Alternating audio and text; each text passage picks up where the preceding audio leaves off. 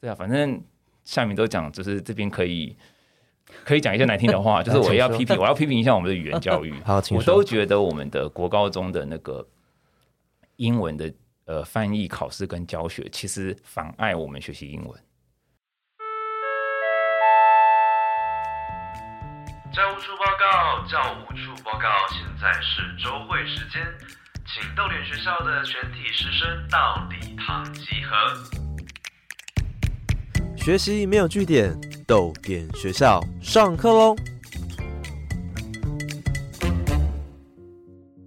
大家早安，欢迎来到逗点学校，我是教务主任廖静。学习没有据点，欢迎加入我们的行列。逗点学校之前邀请过很多出版人来分享他们的工作内容，我们从出版社的负责人到编辑设计，希望让大家更了解一本书是怎么样做出来的。我们今天邀请到的呢是两位译者。那不知道你有没有想过，其实译者握有的权力非常的大。好的译者可以确保正确的资讯呢能够被传递。那相反的，假如你能力不足，乱译的译者带来的伤害，那遭殃的不只是读者，出版方也会赔上信誉。所以要成为一名好的译者，非常非常的不容易。今天动点学校要邀请到两位译者，要来跟大家分享，身为一名译者到底在干嘛。那么第一位呢是凡尼亚舅舅的译者尤梦如六达，六达你好，Hello，大家好，我是六达，新译的凡尼亚舅舅即将上市，还请大家多多支持。好，欢迎六达。那第二位呢是愤怒与希望，网际网络时代的社会运动，还有反民主等书的自由译者刘伟仁，伟仁你好，各位听众朋友大家好，我我是伟仁，嗯，我通常就在译一些跟政治、经济、社会制度类相关的书籍。好，欢迎伟人，然后也欢迎六达。那接下来我们直接进入两位的养成史。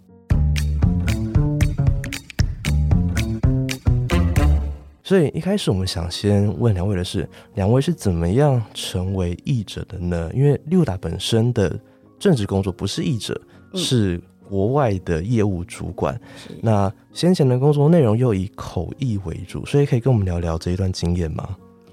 呃，我之前在莫斯科大学念翻译所的时候，其实一直就是有怀抱一个将来能够翻译经典文学的梦想。只是因为后来回台湾找工作啊，就是主要俄文方面还是商业为主，所以就一脚踏入这个商业领域十多年。然后业务工作笔译的部分，大概就是日常信件往来的翻译啊，合约翻译，然后还有有一些就是技术文件翻译。那我主要的比较像是口译的部分，像是电话的沟通、视讯会议，还有客户来访、接待、开会、出国参展这些。其实主要我们的工作，呃，就是要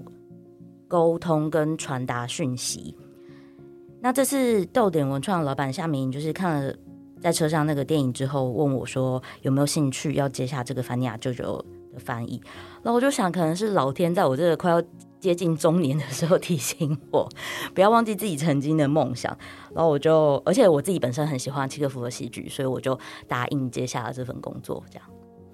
所以六达翻的语言是呃俄罗斯语吗？对，是俄文翻中文，是俄文翻中文。然后提到说在莫大念翻译所，所以莫大是莫斯科大学吗？对，是莫斯科大学。好，可以跟我们谈谈这一段的经验吗？就是怎么样会去会选择去。呃，莫斯科大学，然后怎么会选择去读的是翻译所呢？呃，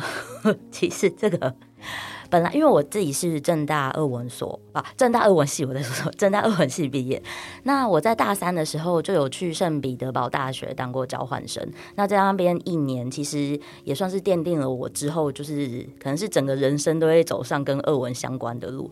回台湾后，就是大四的那一年，正好碰上就是台湾那时候很热的金砖四国，就是新闻都热议嘛。那我就想说，好，那我要接着去俄国，就是继续深造。当时有嗯考虑很久，是要往商业那一块走，还是要继续留在语言或是文学的这一块？那其实我自己本身对文学是非常有兴趣，只是我不是很知道我念了文学。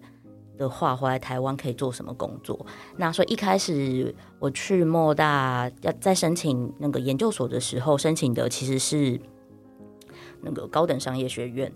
那其实我也在里面就读了半年，只是就读半年之后，我发现，因为我在台湾虽然有辅修一些科系。就是有有辅修一些不能说是科，其实是一些学分啦。可是它对于我在研究所就是那些专业项目来说，其实是非常的不足够。所以在读了半年之后，呃，高等商业学院那边我就先停止了，然后就询问了一下，然后就以转学考的方式，就就又考进了莫大的翻译所。可以跟我们多聊聊翻译所有的课程跟哪一些训练吗？其实，在莫大翻译所，我觉得非常有趣，因为在台湾虽然念的是俄文系，可是因为毕竟我们就是从字母就是阿贝贝给 day 这样子开始，所以像什么语言学呀一些东西，我是没有接触过的。那到了莫大翻译所之后，什么符号学、形象学，然后语言学这些东西，甚至是所谓的翻译理论，对我而言都很有趣，因为在念这些理论之前。就是我们就会很自以为的觉得，譬如说以一般台湾人来说好了，其实中文对台语也算是一种翻译啊。只是他们两个语言的转变，就由于我们是很口语的，因为毕竟台语的文字现在就是复兴的还没有很完整嘛，所以譬如说中文跟台语，我们两个语言在做转换的时候，我们很自然的就是以最习惯。的方式，就大家怎么说，我们都怎么说。可是，在接触了那些理论之后，尤其是我们还会接触到笔译的部分，甚至当时我们要译新文稿，那这个它其实就会差很多，因为呃语言的使用逻辑，然后文句通不通顺，还有当下，譬如说呃冠译，有些东西，譬如以名字来说好了，普丁、普廷这些都有人在用，然后以柴可夫斯柴可夫斯基来说。很多人以为柴可夫斯基的俄文是 Tchaikovsky，但其实我们就是俄文真的在念，我们比较会就是类似于 Tchaikovsky，就是它其实会有一点点，其实光是连莫斯科跟彼得堡之间，他们的口音 O 跟 R 都会有一些不一样，所以就是很多东西在接触了那些理论之后，才比较知道说要以一个怎么样，应该说是。学用学术去贯通，就是我们日常生活的那个方式去看待翻译这件事情。OK，所以这就是六达在呃莫斯科大学算是打下一个非常扎实的基础嘛？算是。OK，那为人呢？你的又是怎么样会接触到翻译这一块？然后呃，你的大学跟你的研究所是有呃修读相关领域的科系吗？哦，我我的状况跟六达完全不一样哎，我大学。是生物系的哦，然后后来去读过一些，就是用脑神经的方式研究，例如说什么是意识，什么是自我的那种哲学的东西。那这些东西都跟翻译一点关系都没有。那但是因为大学的时候，就是可能年轻的时候这个文青吧，然后就会去写东西。那后来就去东华读那个创作所。对，那可是我们创作所就是写东西，也不会去真的去上或者去读相关的这些。就是文学理论或什么东西，然后，呃，我之所以会变成翻译，其实是在已经毕业，然后去上班，然后某一天就一个朋友，他本身在帮人家翻，呃，跟比较算是童书类的东西，然后放到一本就是他没办法处理的，然后，然后他问我说，我懂不懂这个？那我 OK，那我就帮他处理。然后帮他处理的，就发现说，哎，翻译好好玩哦。然后就我就辞掉工作，然后就来当翻译了，就就这样。然后其实我会后来都会去，呃，翻政治、经济、社会类的，也跟那个一点关系都没有。就是平常只是自己看。然后我对于，因为以前是读可能读生物吧，对于说比较呃复杂的有机的系统，一直都很有兴趣。对，所以我就会特别去走这一块。对，然后就也是一样，是偶然的机会下接了一本书之后，就全部是走这一块。然后你要说，呃，学校的东西跟翻译有没有关系？可能会像我想到以前在创作所的时候，有一位老师叫李永平，他是蛮有名的小说家，然后也是很有名的翻译家。然后他在我们小说课、小说创作课的时候，有一个有趣的习惯，就是无论你今天教的作品多长。他会叫你从第一个字念到最后一个字，然后他的名言叫做：“你如果哪个文句处理不通顺，你念的时候就会 K K，你就知道要修了。”然后这招我在呃翻译跟写作的时候都很常用。那它真的很妙，就是很多时候你看了二十次都觉得嗯没问题啊，这边很顺，哎，结果拿自己一念只要一次就够，呃不行，呃这句要修。对，你现在想得到哪一个例子吗？就是可能过去呃觉得写的很顺，但就一念发现 K 到爆炸，然后马上通常都是那种所谓的子句，子句，因为子句你会发现你在转子句的时候啊，或者连代词的时候，你会连不过去。所以就变成你一句要拆成两句。OK，好，那伟人刚才也提到说，你算是误打误撞接到一个翻译的 case 嘛，然后是一本数学的书。呃，对，就是我很喜欢数学谜题，然后就有点类似于说，就是呃，好，最简单的数学谜题叫做：如果有一块饼，然后两个人都想要，怎么样分能够最公平？大家知道答案嘛？对，这也算是一种数学谜题。然后。我的那个朋友当时就是有一个，他是算后来分上下两集，有大概几百个数学谜题的东西。还记得那本书的名字吗？大碗算术，大碗算术，这算是你的，算是你的出道作吗？嗯，那一本又很好玩，它其实它翻完之后又隔了一阵子才出，后来我就是因为都已经转行了，那我就去接别的东西。所以第一本出的其实是最近有重出的一本，叫做那个《黑暗骑士》。OK，好，所以这就是为人成为一个译者的开始，然后是从笔译翻译一本书的开始嘛。那刚刚六导提到说自己的呃翻译工作一部分是以口译为主，对。那我想呃一般没有接触到这一块的，可能会不太理解说口译跟笔译的差别，可以先跟我们聊聊呃口译它需要的一些技巧，跟它呃平常怎么样运作的吗？口译，因为我们大部分是在会议上使用嘛，所以其实就是速度还有效率。因为为了要解决问题，所以比较不会去着重在那个文字是不是很优美啊，句子会不会是很漂亮啊，甚至有时候用到一些专业术语的时候，其实是很。非常不一样，就是譬如说，我们可能是中文跟俄文在沟通，可其实这个术语也许它原本是日文来的，也许它本身是法文来的。那我们可能就是在可能在现场，我们就直接以那个专业术语为主。甚至如果有时候是技师在的话，可能还需要一些手势啊、肢体动作啊，甚至我们在工厂里面看一些机器运作的时候，就是它跟笔译蛮不一样的，是因为我觉得笔译很需要注重的是细节。就是，嗯，作者他为什么要用这个字？其实他是有规划，他是有目的性在里面的。那我们大部分人在说话的时候，当然就是我们说出来的语言也是有目的性，但是 两个走向蛮不一样。笔译我会觉得很需要好好处理里面的细节跟情绪。那口译的话，最主要就是解决问题，然后快速。口译的门槛是不是也比想象中还要？大，因为我们好，我们拉开来讲好了。前几天那个裴洛西访台的时候，就有一个，嗯嗯，呃，有一点口译引起了非常多的注意，嗯嗯，然后，然后大家好像也对他有蛮多的意见，嗯嗯，但是口译其实是一件门槛蛮高的行业嘛，对不对？对，我觉得是，所以他需要的是，呃，速度。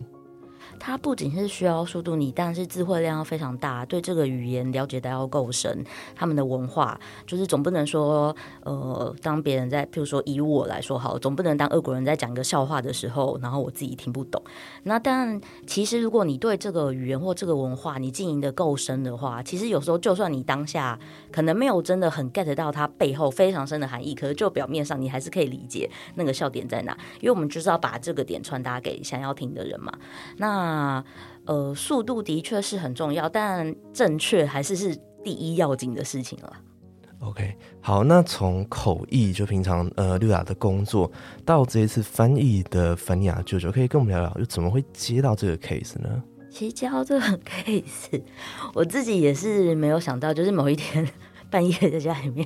划手机，然后就收到夏明的讯息，说他刚看完在车上。然后他就说这部电影真的超棒的，然后里面有讲到凡尼亚舅舅，然后说你有没有兴趣？我说哦，契科夫的哎，然后我就说舞台剧我看过很多遍，然后我也蛮喜欢的，然后就说看你有没有兴趣接讲，然后我就说那我想一想，然后就上网查一下，发现哦呃那个原文没有非常长，我就说哦好啊，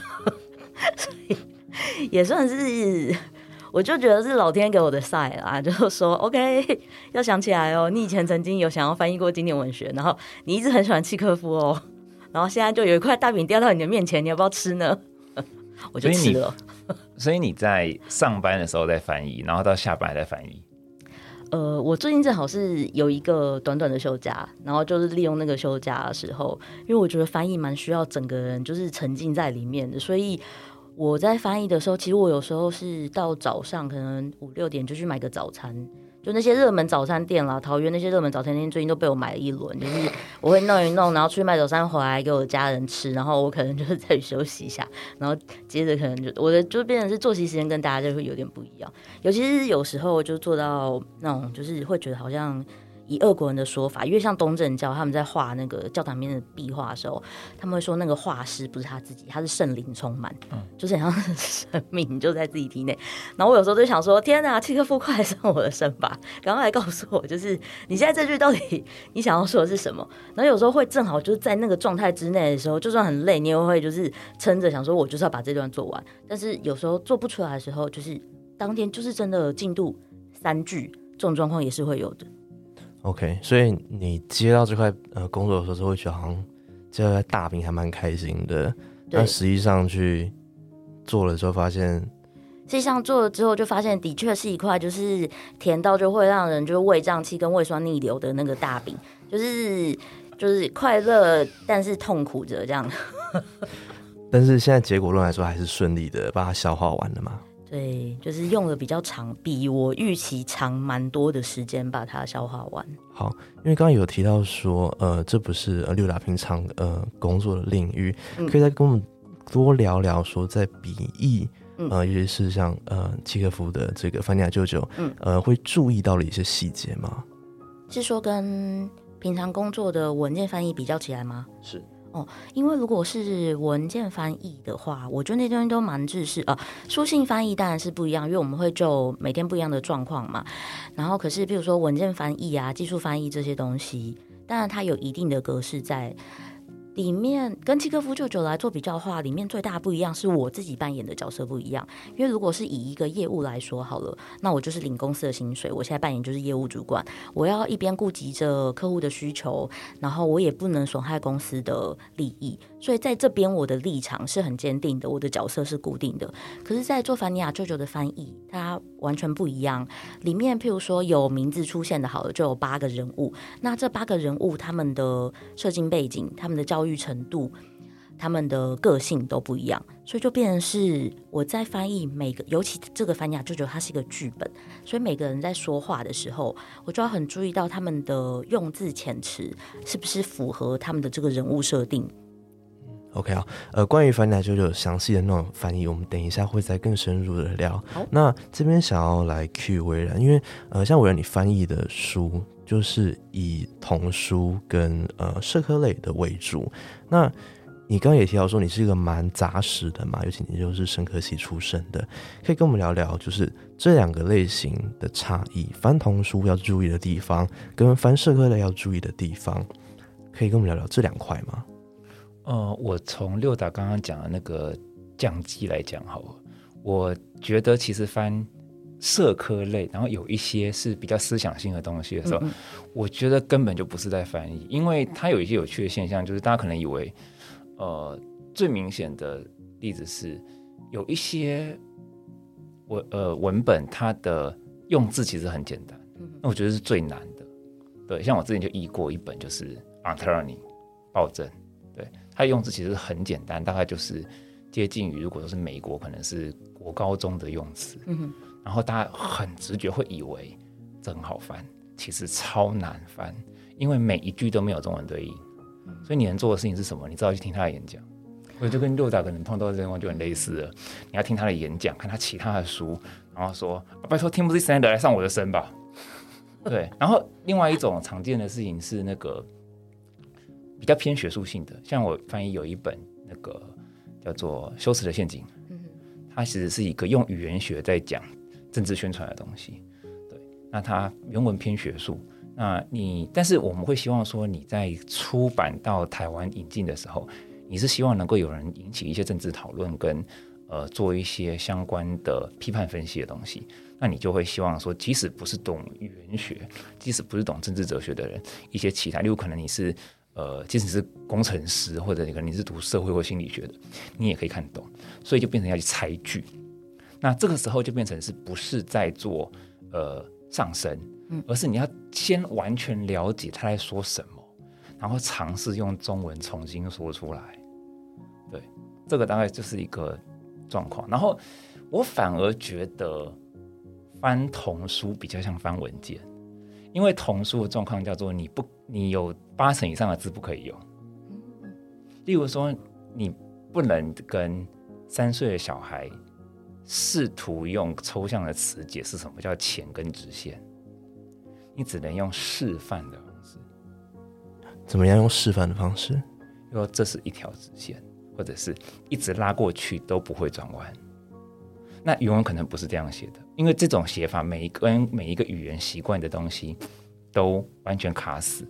不同的语言用同不同的方式去讲同一件事情，那你可以想象就是呃。例如说，你要怎么跟小朋友讲什么叫警察？你曾跟他讲穿那个制服的人，但穿制服的人很多哎，穿那个制服的人哦，那个制服，对，你就跟他解释抽象东西是没有用的。童书我会就还会有一些比较定式，就是那你只能去从其他的童书的使用的方式去把它学起来，然后建在你的呃脑袋或者是你的 Word 的词汇库里面。这样会发发现翻译的那个空间其实蛮大的，哎，就会很很会就是很不小心就踏到那种误译的那个。对啊，我觉得你不会担心自己就是超译，因为像我自己在翻盘讲，就是说，我就自己很怕超译，我好怕，就是我怕我说的比契科夫更多。然后契科夫就，对我是跑来梦里找你，对我很怕他到就是梦里面就是骂我，这样说你在说什么东西。我还蛮常碰到类似这样的挣扎。我们的处理方式是，呃，会尽量找审定老师。哦，对，因为其实呃，尤其是我是偏学术或知识类，会特别遇到这样的两难，就是越是偏知识类的东西，学术界习惯的那个语言会更接近于逐字译，它是连那个什么介系词啊，什么那个子句全部都译出来，所以我们通常在读读译本的时候读的很难读嘛。嗯，那他们有他们的学术需求，可是其实跟你要的目标读者是有关系，就是可能同一个作品，它对于相关同一个领域的学者在看的时候，跟其他的不同领域的人，甚至是一般民众在看的时候的需求是不一样的。对，那呃，通常我们只要能够确定他没有犯错就可以了。那这个时候我们就会去找说懂这个领域的相关老师，那请他来看一下我有没有超译，或者是我有没有误译。那这个就是跟他一直不断的沟通的过程。这就是像是社科类的嘛。那刚伟人也提到说，你翻了一大部分其实是童书。那童书里面有很多会有押韵的地方，有很多那种笑话的地方。那像有些押韵这种，像是可能英文好了，那中文可能就很难找得到对应的。在处理的时候，你又会是用，你会怎么样去处理这种问题呢？基本上就是重新发明一个笑话。这是不可翻译的，这个应该六的可能在翻译理论上可能有学过吗？对，有时候真的是没有办法复制，因为那个需要有很深的文化背景去做支持，这种非常的困难。对，所以会怎么？除了重新想笑之外，还会有什么处理方法？就是可能加个注释吗？还是什么的吗？童书没有办法加，嗯，OK，所以你只能完全装一个不一样的东西。好，OK，好，那所以这个就是我们刚刚跟六达跟伟人，我们回顾了，然后我们认识了两位，算是两位的一个养成师。我想听到这边也蛮扎实的内容，也应该对于译者这个职业跟身份有更深的了解了。那我想大家也可以到书架翻翻，说不定你的书架上也有两位翻译过的书。我们先休息三十秒，然后等一下要继续和两位讨论翻译的准备。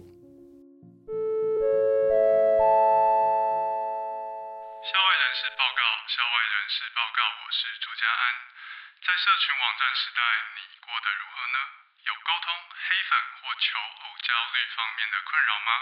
十月十三日到二十七日，连续三个礼拜四晚上八点，请锁定桃园市立图书馆的粉砖，加入由我担任主持的云端阅读计划，打开你的哲学视角。我们要直播讨论这些重要的话题哦。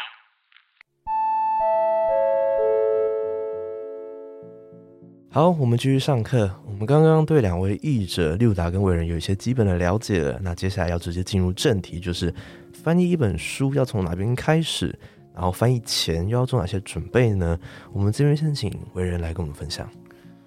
哦，我译的，因为我我以社科类当例子来讲好了。我译，因为社科类我会译到的东西，通常都是他会讲一个主题，然后他会讲一个。其中还包含一至少一个以上的主要论证，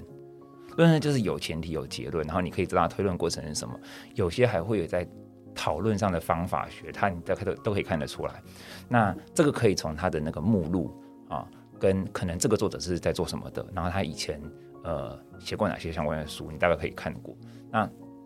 在我会决定接一本书之前，呃，都会先从这些去看，说他。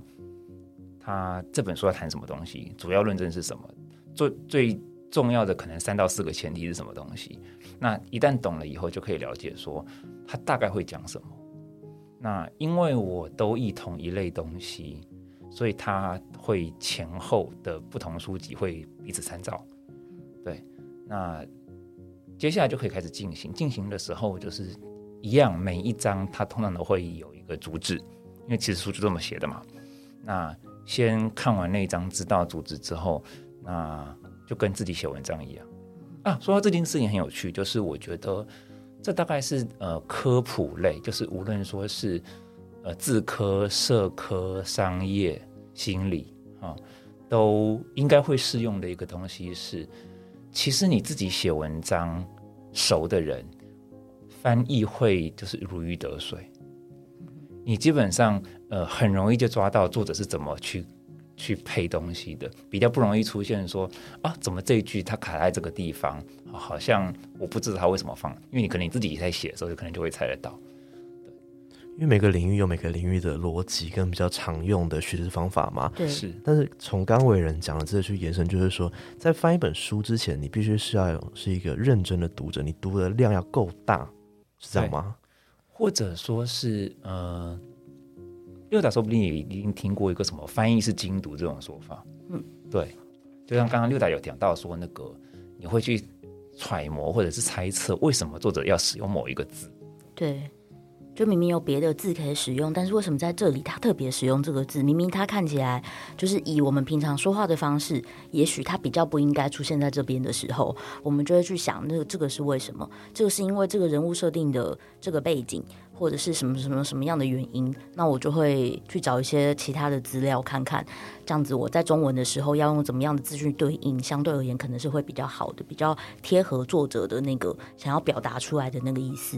像这个我。最近，呃，我们因为我们我们那边是一个团队，我们有一个伙伴在正在处理一本书，有类似的例子。那本书是在讲，就是民主在整个世界中的演进。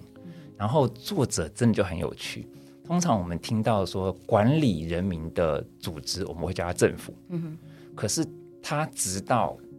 呃大概到十几世纪以后，才使用 government 这个字。他以前都会出现什么集中化的组织这种乍看之下不知所云的东西，他就是那就很明显就知道说，所以作者对于什么叫政府，他自己有自己一套想象。那你就要从前后去猜测说，那出现这个 government 跟出现这个 government 之前，他所描述的那个社会面貌是有什么样的差别？那当然，像我们集中化的组织，你可能就例如说你的子弟这样子翻，或者说你可能就要创新的词。对，这就是一种在揣测作者。呃，可能想表达什么？那除了揣测作者跟刚刚六达说了去找很多资料之外，假如作者还在世的话，会可以直接可能寄 email 给作者去问他。我们会有这种事情，所以是是有做过的吗？对，可以呃跟我们可能分享一个例子吗？呃，我在有一本叫做《不稳定无产阶级》的时候，那那本是一个算做总理经济学家，然后再推那个不那个那个。UBI 就是那个无条件基本收入的重要人士，然后呃有几个东西我不是很确定，例如说像 report 大学，它到底是指什么东西的 report 大学，就直接寄信给他，然后也会得到他的回应。OK，这就是比较算是幸运的，就是能够还可以直接问到呃作者，然后直接得到作者回复。这个也是我在我的翻译的主题会比较幸运的一点，因为呃除非。是某某久远名作，否则如果说是讨论制度性的，作者通常都还在世。好，所以这边就会牵扯到呃，凡尼亚舅舅的，因为契诃夫已经不在了嘛。对。所以六达你在翻这一次呃，凡尼亚舅舅的呃翻译策略，还有一个译后记，都有讲到说你是怎么样去吸收文本，然后甚至想要融合，可能带入一些当代的用语，可以跟我们聊聊在这方面的准备，还有你在翻译的时候的这些策略吗？就是呃，有确定要开始翻译《凡尼亚舅舅》之后，还没有正式动工之前，就是我又在网络上看了几遍他的舞台剧还有电影。因为虽然说之前看过几次舞台剧，但是就是都是蛮久以前在俄国看的，所以就是印象已经比较模糊了。那去看舞台剧跟电影的原因，是因为我想要了解在不同的导演。的那个诠释，就是不同导演、不同演员的诠释之下，影音它呈现出来的会是一个什么样的氛围？然后当时只想到的是氛围，然后还有整个书要带给大家，就是想要表达的是一个是一个怎么样的那种意念。那真的在动工之后，就发现，当然就是除了因为大概百年前嘛，所以有些它的文字啊。然后有些它的句法其实跟当代已经很不一样，甚至有时候会发生那种就是一整句看下去，每个字我都认得，可是那一句合在一起来，我真的看不懂他在说什么，那我就超崩溃。我想说天哪，应该俄文也是没有烂成这样吧？然后我就会问一些朋友，可能是有还有在俄国的朋友啊，然后我们也有问一些俄国人啊，然后就是还有或者是一些在台湾的朋友，然后我就问他们说，那么大家看得懂这是什么吗？那这又要牵涉到因为那个俄文的复。呃，二文的文法其实很复杂，像它主格第一格嘛，然后呃，它总共有六格变位。然后，但是它可能，譬如说第三个的复数跟第五个单数，它们其实是一样的，可是它其实在用法上，在翻译上，它其实是完全不一样的意思。所以极有可能，就这个句子我翻译出来，其实它是会有两个选项，是可以完全贴合原文，但这两个选项的意思完全不一样。可是你硬要说跟前后句，它也不是对不起来，因为毕竟我就是按照着前后句翻出来的嘛。然后这个时候呢，我就会去参考一下以前的译本。那其实以前的译本有时候。大家的用法也都是蛮各不一样的啦，就是所以这个时候，有时候我甚至会给我朋友做票选，就是会问大家说，大家觉得在这个状况之下，这个人讲怎么样的话，可能是比较合理的。那当然就是最后还是会。呃，因为我在翻的时候，其实我的手稿上就是会有几个不一样的选项，那可能我就就是它在我的那个文件上面，它就是会有被做标注。那最后真的要定下来的时时候，就是我也会在上网搜寻，就是第一个看别人怎么说，然后甚至我说有用到一些现代的用语，甚至网络用语的时候，我呃，因为同一个字啊，嗯，先说一下，大家到时候是可以看一下那个书面吗？翻页过来的那个，我也用一个俄文字，然后说完凡尼亚舅舅，其实那就是要让大家知道俄文的复杂，就是这个字它可以有这么多个解释，甚至可以用一个俄文动词讲完，就是这八个凡尼亚舅舅。里面人物的个性，然后俄文就是因为这么复杂，所以在翻译的时候，里面可能很多地方会有很多的选项，我都会做标注。那最后我要确定某几个选项的时候，其实我会把这些中文，就我会丢到 Google 上面去看，现在大家网络上就是大家都是怎么用，看看一些新闻报道，看一些其他人写的文章，就是怎么样是比较通顺。那还有就是我会一直一直念。一直念出来，一直念出来，一直念出来，选到一个自己觉得适合的，然后现在也比较通用的，然后再加上朋友票选的这样，然后再去做一个定稿。所以，呃，因为翻译某方面像是重新用自己两位在自己再写一次，呃，原本的内容嘛，有点像，嗯，所以也算是会产生自己的一个风格。所以，怎么样找到自己的翻译的风格呢？目前，因为我只有一本。然后，而且因为它是剧本，所以我就尽量让他们维持在正常人的讲话方式，还有普通我们嗯平常像是看那个 乡土剧一样的那个语气，因为我觉得会比较贴近，就大家可能接受度会比较高啦。不然以往我们对于其实很多俄国文学经典文学翻译出来，我们会觉得哎怎么这么拗口，或是怎么这么就做作，我就会想要脱离那样子的一个状况，尽量用一个平常就是。我就是喜欢你啊，那你不喜欢我，我又能怎么样呢？这样子的方式去演绎，我希望就是可以让大家就是因此接受度比较高，也比较比较愿意去看，你就会比较能够理解，就是里面到底想要说的是什么。它其实没有那么难懂，它其实很有趣，然后它其实就是百年前的俄国乡土剧。就可以让更多人接触到，就发现不是那么艰涩的那种俄国文学嘛。对，OK。那伟人呢？因为伟人翻译的那个资历又更久了，那你的风格又是怎么样去找到的呢？嗯，真的跟文本不同有关系。像我们也有在翻桌游，然后桌游呃也有碰到，因为会找我们翻，就是它的那个文字量跟对话量会比较大，所以也有碰到碰到过类似剧本的东西。嗯，对，就是例如像推理剧这种东西，那。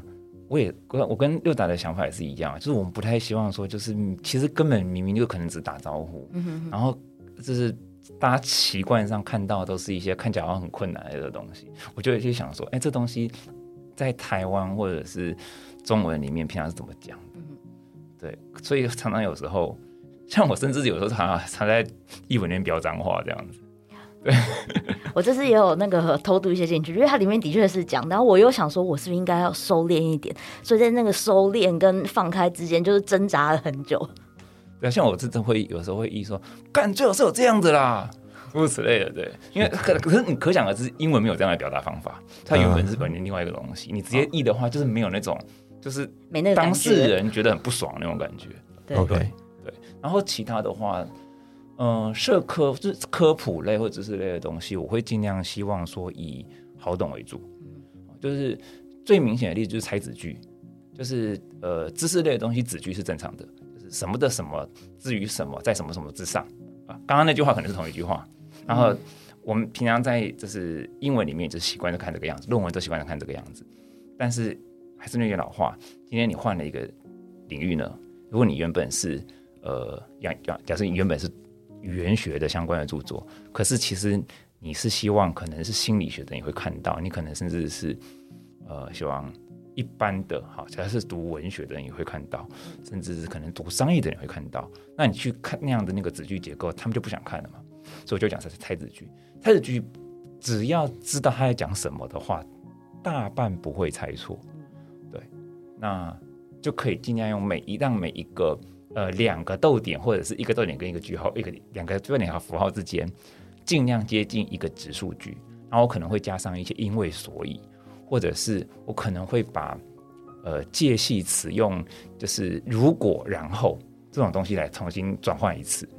它意思是一样，但是句构是不一样的。所以拆子句是把原本的一句，然后中文翻译拆成两句吗？还是对？OK OK，也会合子句，就是把前后，因为英文的切句方法，逗点切不句点切的方法，跟中文常常不一样。有时候它为了前后两句为了联系的时候，它会中间有一个句号分开。可是呃，中文其实我们喜欢会把整件事情一件事情讲一讲完之后才句点，所以就会这边前面可能前面拆子句，中间合合句子。所以这边也要转化，有时候也会看到一些很怎么说，很呃中很。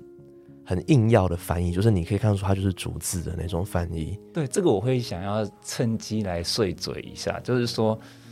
我真的很不喜欢一般很多人那边讲什么怎么直译意义，你知道吗？就是因为我有问过，像就是呃前辈有个叫陈荣斌老师的一个，就是台湾翻译界很有名的翻译家，就是他也不同意这种说法，就是并不是指没有把每个字都逐字译过来就是意义。就是好像翻译，哎，六仔应该也也有听过这个，就是直直译意义不是这样分的嘛？他的确不是这样子分，但我真的觉得 台湾，因为很多人目前就是不专业指导专业，所以就以上次那个就是嗯口译的那个事件来说好了，就是我其实看到很多人在骂的时候，就是我当时。我真的觉得，因为其实如果你没有在现场，你根本不知道，就是他为什么是在笑。有时候，因为其实真的，就是如果你在做逐步口译的时候，人家都在笑，你在翻一个笑话，你不笑，你真的很像一个机器耶。那我就不是一个 AI，我为什么不能 笑？就是他的确现场是会有很多的状况，然后譬如说那天还有像那种什么麦克风坏掉啊，他的确是需要被打断的，你不可能不打断，因为话太长了，没有办法记下全部，你也没有办法，就是它会变得另外一些资讯它是破碎的。所以其实那个时候很需要，不管是笔译跟口译，其实我们很大就是 需要给就是这些译者，我们要相信他们，我们要相信专业，他们这样子处理，那的确是会有不好的一些东西产生。我们不并不能说完全百分之百所有的译者都是对的，然后所有的判断都是对的。可在很多情况之下，就是是这个译者以他的专业判断，相信目前他这样做是已经他能够做到的最好的了，所以真的不用去吵什么什么有没有逐字啊，然后是直译呀，或是意译呀。但其实我自己在翻的时候，我也超害怕的，所以我刚开始也是逐句。后来我想说，这个东西翻完之后，我就叫我妹看嘛，她都不想看。她是理工科毕业，所以就又在修。我我们可以补充一下，什么是直译跟什么是意译吗？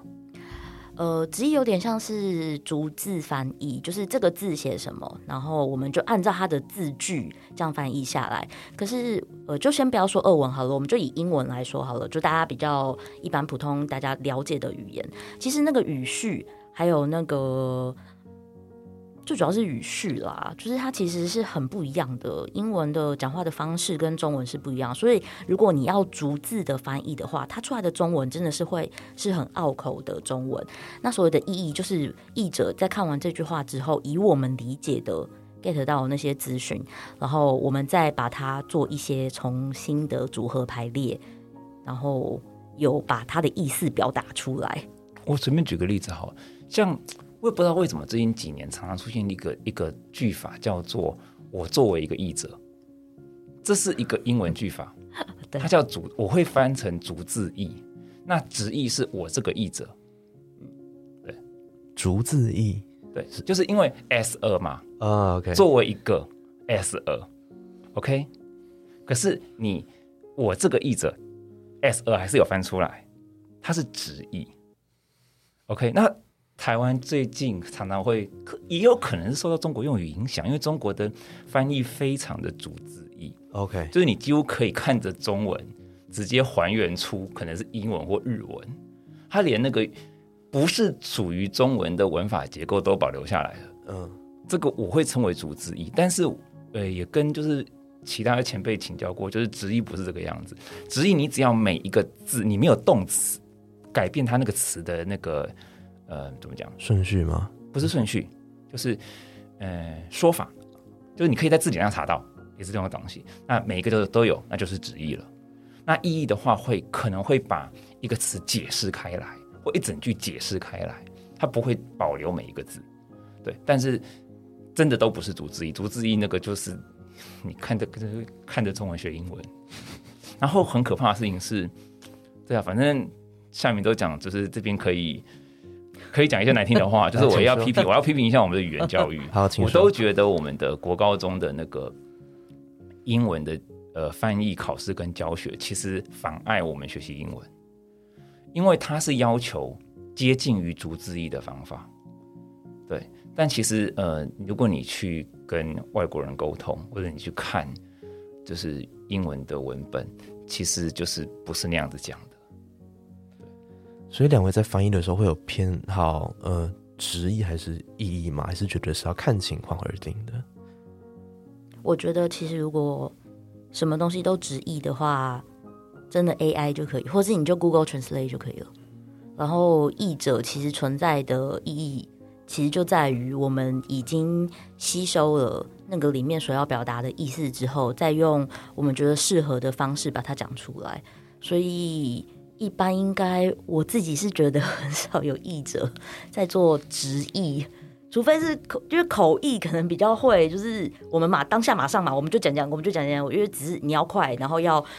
就是瞬间就是赶快把讯息传递出去。在做笔译，如果做直译的话，我我个人是比较没有办法理解。OK，我也是，就是逐字译我真的觉得完全不能接受。然后我碰到的如果是。普及类的东西很多是，其实我会尽量接近直译啊，但是有些真的就是不行，因为就是可能原文或者是你尤其呃制度类的东西，往往都是同时碰好几个不同的领域。假设他今天拉一个生物学的词，可是因为我知道它是出现在可能政治类，那我要直接把我所知道生物学的词拉过来嘛？那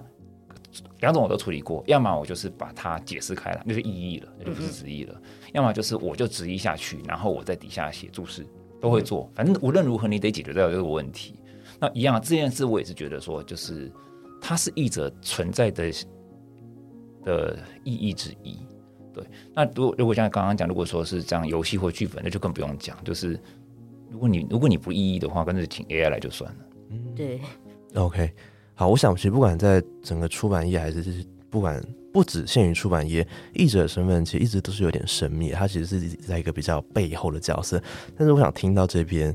呃，希望大家对于了解，因为译者不管是翻译一个作品，或者是在口译的时候，他们的呃工作跟知识是非常的庞大的，并且最重要的就是刚刚刘达跟魏人都提到的，就是要尊重并且相信译者的专业。我们先稍微休息一下，等一下回来呢，要跟两位谈谈他们过去翻译遇到过的一些挑战。